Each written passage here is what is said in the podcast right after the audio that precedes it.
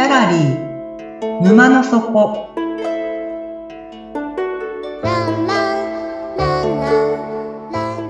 これは月に2回だけオープンする不思議なギャラリー沼の底で店主のオセアンと織りなす抽象画の世界のお話。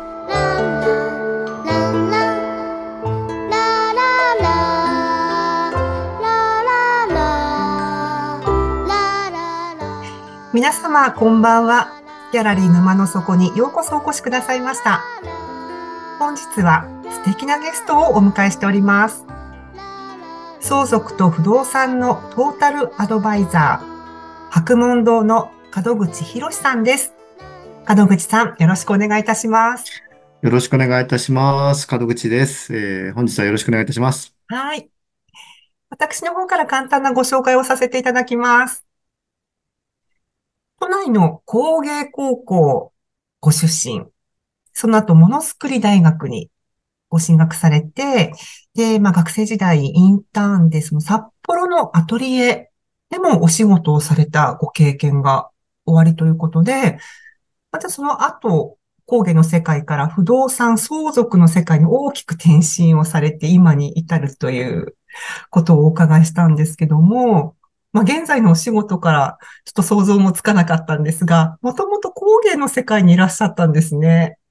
そうですね。あの、もともと家、まあ、建物が好きだっていうのがあって、で、デザイン、あの、高高校の工芸高校っていうところに、で、まあ、デザインを勉強しようかなと思って入ったのがきっかけですね。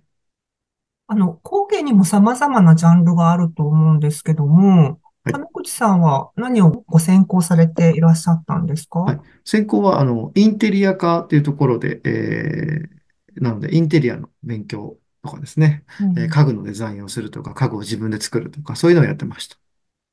その家具を選ばれた、その理由というかきっかけは何だったんです？かそうですね。家具、まあ、授業でね、あの、そので自分でデザインしたものを自分で作るっていうの課題があるので、その中で、まあ家具だったんですけど、まあ椅子をちょっと作りたいなと思って、その時はあの、えっと、まあ Z スツールっていうですね、えっと、家、椅子、Z 型の椅子があるんですけど、それをちょっと、はい、えー、それを作ったりしましたね。Z 型の椅子って本当に Z 型をしてるんですか？そうです。Z の、Z 型なんで、Z、あの、アルファベットの Z の形になる椅子っていうのがあるんですね。折りたたみができる。そうです。折りたたみができるやつです。はい。そういうのがあるので、それを作ったりはしました。うん。で、あの、あの、大学時代に札幌のアトリエにもいらっしゃったっていうことなんですけども、それはどのくらいいらっしゃったんですか？えっと、授業として行ったので、実質2ヶ月間ほど働かさせていただいた形になります。うん。はい。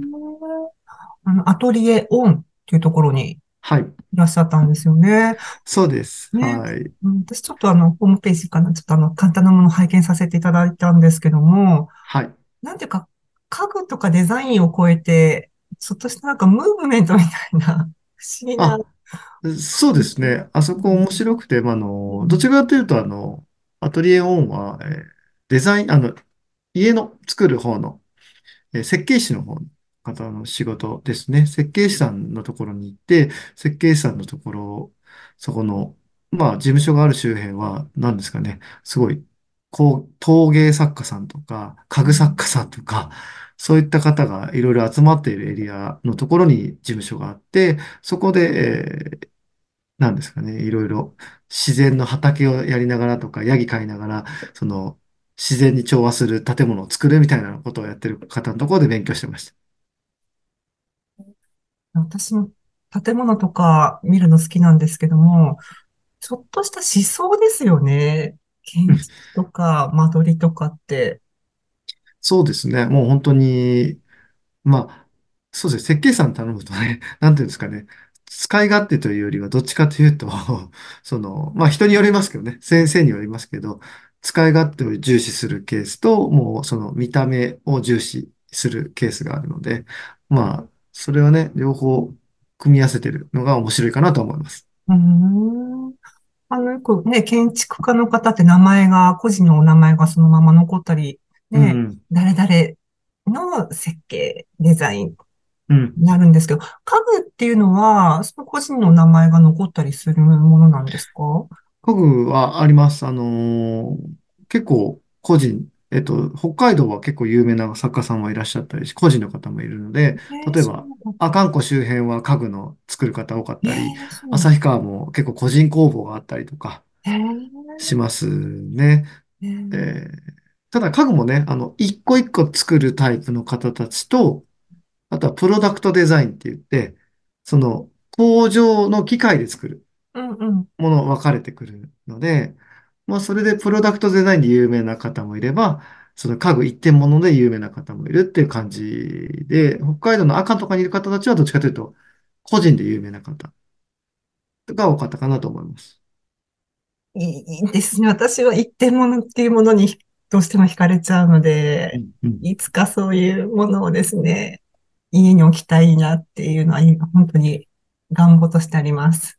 そうですね。まあ、そうなると、大体、大体、そうですね。30万、椅子1個で30万から、まあ50万ぐらいかねなとは思いますね。はい。でも、すごくいい味わいがあるものですね。そうですよね。はい。あの、まあその、ちょっといろいろお聞きしたい中で、椅子ってね、日本の文化にはないですよね。もともと畳文化で、うんうんうあん。の、畳の上に、かつてのはい。ね、日本人は座っうん。てたのかな。まあ、だから、世界、西洋からですかね。あの、椅子の発祥っていうのはどこからなんでしょうか？もちろん、あの、外国のものであるんですけど、椅子、椅子ってどっちかというともうデザインがね、いろいろあって、で、まあ、最近有名というかもう、イームズデザインっていうのがあって、イームズさんの椅子ってもう、権利が、権利がなくなってるんですよ。商標権利がなくなってるので、なので、もう結構自由に作れるようになってるんですよ。今デザインが使えるんです。だから、イームん、ズ、イームズの椅子って調べるとですね、ホームページのヤフーショッピングさんとか楽天ショッピングさんですごい安く買えるんですよ。今同じデザインじゃ、似てるデザインなんですけどね、当然。そういう形になるので、それぐらい今古い、ほど古いから今もう日本に入ってず有名になってるかなと思いますね。その、じゃあ、家具といえば、どこどこの国が一番有名っていうのは、なんかどうしても IKEA のイメージが出てきちゃう、デンマークのイメージが出てきちゃうんですけども、工藤さんどこが好。きですか？僕はフランク・ロイド・ライトの椅子が好きなので、えっと、フランク・ライド、フラフランク、えーフランク・ロイド・ライトさんってアメリカの方なので、どっちかというと、うん。はい。えっとですね、あの、なんですかね、ハイバックチェアっていうのが、多分ちょっと後で見ると。マイバッグって何？後ろに結構倒れる、違うんですよ。あの、後ろの背もたれが高いです。背もたれが高い、なんか王様の椅子みたいな感じですか？えっとですね、そう、なんていうの、えー、そうですね、あの、背もたれが本当に高いだけなんです。あの、その方は建築家で、あの、旧帝国ホテルとか作った方なので、デザインした方なので、えー、じゃあ、明治、大正か明治期のご活躍の方、そうですね、結構、ふ、古い、古い方ですね。はい。ん。うん、うん。そうなんです。えっと、なんですかね、ル・コールビジェとか、ああ、有名イース・です。ファンデル・ローエとかはい。はい。と、あの、一種の近代建築の三大巨匠と言われている方で、はい。で、その方が、えっと、建築、要するに建物をデザインして、それに合う椅子を作ったっうんうん。ていう、はい、っなるほど。ていう意味があるんですね。それが僕は結構、うん。高校の時に見て、はい。はい、野口さ好きだったんのんです。お好きな時代っていうのはあったりするんですけど、その時代の文化と、その文化によって育まれた、あの、家あ具。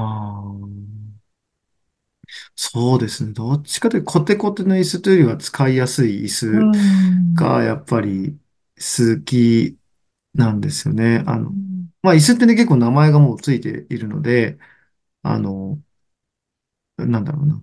えー有名な、あ、そうか。ハンス・ジェイ・ワグナーとかのうん多分ですね、見ればわかる。ワイチェアとかってあるんですよね。うん 結意構ね。わかる。結構いろんな、あの、あれですかね、お宅に。そうそう、あの、よく、あの、まあ、おしゃれなおニトリさ。んとかね、有名なところでよくある似たような椅子の形の原型みたいなイメージでうすね。よく、んはい。うんやっぱりそのデザインと座り心地っていうのは、うんうんあの、比例するんでしょうか？えっと、そうですね。し、うーん、素材、素材かなあ、やっぱり。素なんか素材材ではありますかね。すよね。はい。木、木だけで仕上げてるもうのなのか、ん、やっぱうん、りぬ布を使ってやってるクッション性高めてるものなのかとか、背もたれもね、今、特に今ゲーミングチェアとかあるじゃないですか。うん、ああいうのになると、もうなんうん、か、ね、座ってても疲れづらいとかがあうるんですけどん、ね。うそう、ん、どっちかというと、昔の椅子ってそういうのよりも、家をデザインして、家が、家に合わせて椅子をとか家具を置くみたいな感じがね、おし、い良かったりするので、今どっちかというとね、使いやすさが優先されちゃうので、ん、そこら辺があるかなと思いますね。うんあの、ちなみにこんな質問しちゃうのはあれなのかな？あの、カフェに私よく行くんですけども、はいはいはい。事とか勉強とかするときって家でなかなかできないから、うん。集中できなくてカフェに行くんですけども、門口さんだったらカフェの、そのどこの椅子をこうキープしますか？窓際ん。のスなんかスツールとか、いろいろあるうん。じゃないですか。うん、そうですね。一人で集中したい場合だったら、どっちかというと一人席で壁と向き合う方が仕事としてはしやすいかなえ、と思います。そう気合うんですか？あの、へえ喋るならやっぱ窓際がいいなとかう思ったりはすん、るんですけど、っうていうのは、ん。どうしても窓際だと気になっちゃうじゃないですか。あの、周りが。私そっちの方が集中できるんですああ、よ。そうなんですね。はい。もうこれは完全にね、人のあうん、れなのであれなんですけどね、僕はね、一人席で、えっと、なんか、仕事に向き合うっていう方が良くて、逆に、その、ほら、ルノアールさんとか、ああいう、あと、コメダコーヒーさんとか、ああいう、なんですかね、ちょっとくつろげる椅子のところって逆に仕事しづらいんですうね。ん。その仕事ができる机の高さと椅子の高さになってないんですわかります。よ。はい。私、ちょっと低めの椅子がいいんですよ。で、深く腰掛けられる方がはい私はい。は好みで。あの、わかりますね。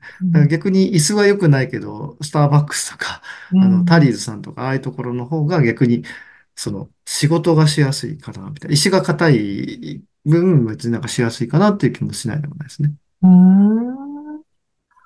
あの、まあ、じゃあ、家の中で、まあ、うん自由に椅子を置けるとしたら、まあ置けるんですけど、実際はね、どこにうだって、ん。ね、家の中置いてもいいんですけども、門口さんだったら家の中のどこに椅子を置きますか？えっと、うん。中っていうところ、回答な話だけど、僕は、あの、ウッドデッキに置いて、ウッドデッキ？はい。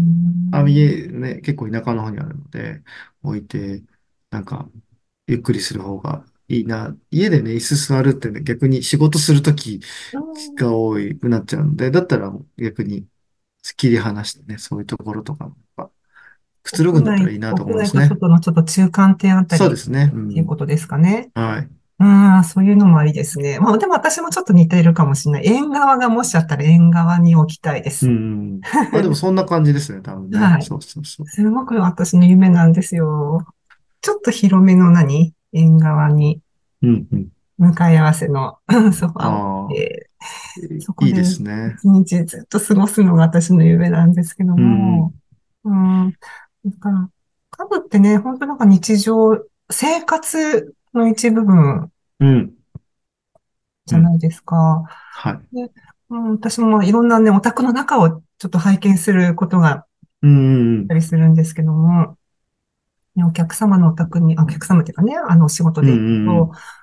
あの、い、あ、意外と椅子って家の中の準主役に当たるのかもしれないなと思ったことがあっうん、て、うん、うん。ううんん、本当に居心地がわ、お家の中で居心地が悪そうにしてる方、やっぱり場所が定まってないし、うん、ううん、ん、あとは、あの、高齢のご夫婦で奥様がね、突然死なさってしまった方のお家に行か行った時は、椅子がたくさんあって、うん、うあ、ん。この家はた、なんかお客様が来客が多い、賑やかな家だったんだろうなっていうのも、その椅うん子からですね、拝見うん。できたりしたんですよね。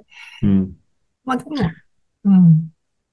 そうですね。あの、昔はね、やっぱりね、なんか大きいテーブルと椅子があって、えっと、まあ、なんか4人だと少ないから、なんか机をね、あの、折り、折りたためて、もう大きくできるようなテーブルとか流行ってたと思うんですよね。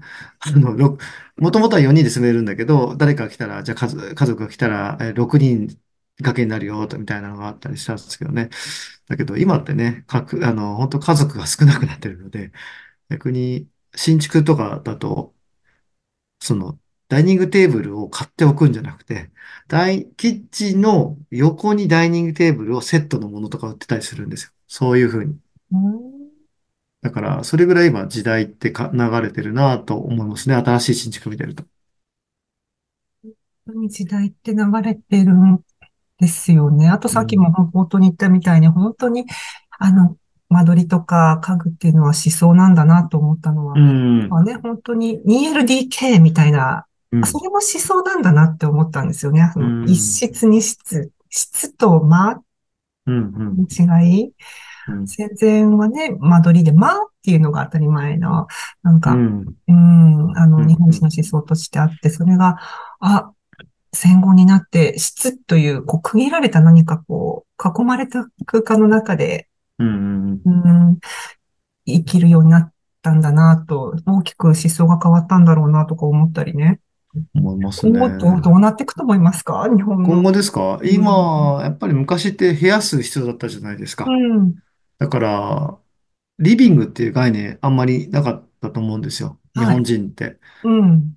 ご飯食べるところがあって、リビングでくつろぐというよりは子供たちに、あ、子供がね、人数多かった場合だと、一人一部屋あげるために、そういうところを削って部屋数を稼ぐってうん。うん。感じだったのが、今、やっぱり賃貸でもそうですけど、リビングっていうものに、基本的にはリビングで過ごすので、リビング、LDK と言われているものを広くを取って、うん。え 1LDK でも、えー LDK が広くて、寝室だけ3畳とかっていう部屋も出てきたり逆にしてるので、はい。だからやっぱりその家族がくつろげるスペースに今、どっちかというと重きがどんどんどんどんいってるんじゃないかなと思いますね。まあ、あとはコロナが入ったので、うリモートワん。ーク用の部屋とかを一つ、部屋じゃないんですよね。なんか、あれ S って言うんですけど、S？何の S なんで 1L すか 1LDKS って、あれ S って何て言うんだっけな。なんか、えっと、部屋、部屋じゃないんですよ。窓がなかったりうん。するんで。うはい。ん。うなので、そうやって、その、か、区切られた空間も逆に今増えたりーん。なってますね。はい。あちょっと自由になってきたんですね。なんか家の中のそう。過ごし方というか。あ、まずサうん。サービスルームですね。サービスうん。ルームで、一定の光が換気などが基準、建築基準法じゃないんですけど、区切られているところって形ですね。へえ。いや、うん。うん。金口さんの 今日はですね、あの、本業とは全く違うお話を、あの、お聞かせいただいたんですけども、これは、あれですか？もう、全く工芸の世界、今後、また、元に戻る、戻るっていうか、お仕事にされようとか、また勉強を再開しようとか、そういったことはまた考えておられーないですか？そうですね。趣味としてはいいなと思いますけどね。やっぱり、これから仕事はね、難しいですよね。その、いい椅子とかね、まあ、て美術館とか行ったりとか、椅子見たりするのはいいなと思っては、そういうのはありますけどね。もう、やっぱり相続っていう分野でのが僕は世の中にお役立ちできるかなっていう部分ではね、そっちで力入れてくるのが僕はいいかなと思ってます。好はい。きではす好きですけど。うんはい。ありがとうございます。では、そろそろ閉店のお時間になりますので、お話、あの、おしまいにしていきたいと思います。本日は不動産相続アドバイザーの白門堂門口博さんにお越しいただきました。門口さん、どうもありがとうございました。ありがとうございました。はい。では、眠って目が覚めたら新しい世界が待ってますよ。皆さん、おやすみなさい。